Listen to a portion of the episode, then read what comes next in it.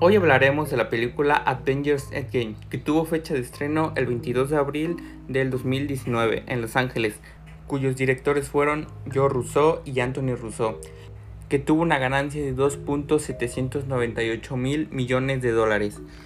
Contó con un reparto de grandes actores como Scarlett Johansson, Robert Downey Jr., Elizabeth Olsen y más. Tuvo varios premios, como por ejemplo el NTV Movie Award al mejor héroe que fue para Robert Downey Jr., el NTV Movie Award a la mejor película y muchos más. En mi opinión, fue una despedida a lo grande, porque así podría definirse Avengers Endgame, un cierre de la saga donde tuvo una etapa del universo cinematográfico de Marvel, que se dio inicio hace más de 10 años.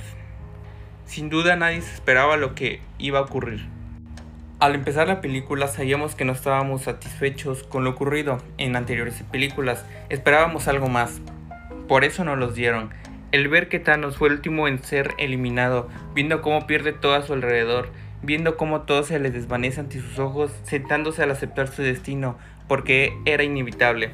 Ese es el final poético que necesitábamos, la satisfacción de saber que se venció justamente y que vio cómo lo perdió todo antes de morir.